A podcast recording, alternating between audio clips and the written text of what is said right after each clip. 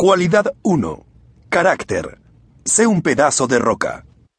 El liderazgo es la capacidad y voluntad de conducir a hombres y mujeres a un propósito común y a un carácter que inspire confianza. Bernard Montgomery, British Field Marshal. Nunca niegues tu propia experiencia y convicciones por mantener la paz y la calma. Doug Hammarskjöld, hombre de Estado y Premio Nobel de la Paz.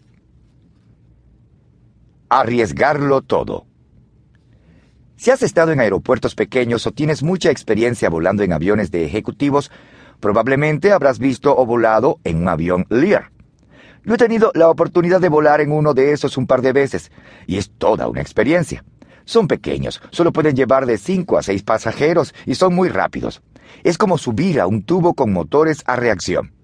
Tengo que admitir que la experiencia de montar en un avión Lear es bastante estimulante. Pero lo más asombroso para mí es el tiempo que ahorra.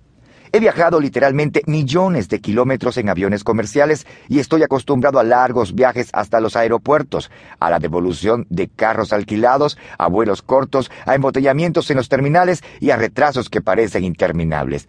Esto puede ser una pesadilla. Volar en un Lear puede fácilmente reducir a la mitad el tiempo del viaje. El padre de este asombroso avión fue un hombre llamado Bill Lear inventor, aviador y líder de negocios. Llegó a ostentar más de 150 patentes, incluyendo las de los pilotos automáticos, radio de carros y las cintas de grabadoras de ocho pistas. Lear fue un pionero en su pensamiento y en 1950 pudo ver el potencial para la fabricación de pequeños aviones para compañías. Le tomó varios años transformar su sueño en realidad, pero en 1963 el primer avión Lear a reacción hizo su viaje inaugural y en 1964 hizo su primera entrega a un cliente. El éxito de Lear fue inmediato y rápidamente vendió muchas de estas aeronaves. Pero no mucho después supo que dos de ellas se habían estrellado en misteriosas circunstancias. Aquello lo dejó anonadado. Por ese tiempo, 55 de los aviones Lear pertenecían a dueños privados. Lear inmediatamente envió un aviso a todos los dueños para que no volaran sus aviones hasta que él y su grupo pudieran determinar qué había causado las caídas. La preocupación de que más vidas se perdieran era mucho más importante para él que cualquier publicidad negativa que pudiera surgir en los medios de comunicación. Al investigar los vuelos fatales, Lear descubrió una causa potencial, pero no podía verificar el problema en tierra. Había solo una forma segura de descubrir si había diagnosticado el problema correctamente. Tendría que hacerlo en el aire. Era un proceso peligroso, pero fue lo que precisamente hizo. Mientras volaba el avión estuvo a punto de perder el control y por poco tiempo el mismo destino de los otros dos pilotos.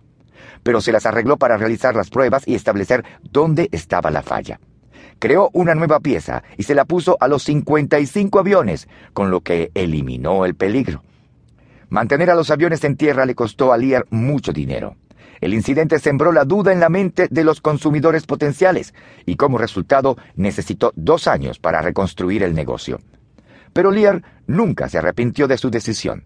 Estuvo dispuesto a arriesgar su éxito, su suerte e incluso su vida para resolver el misterio de esas caídas pero no su integridad. Y para eso se necesita carácter.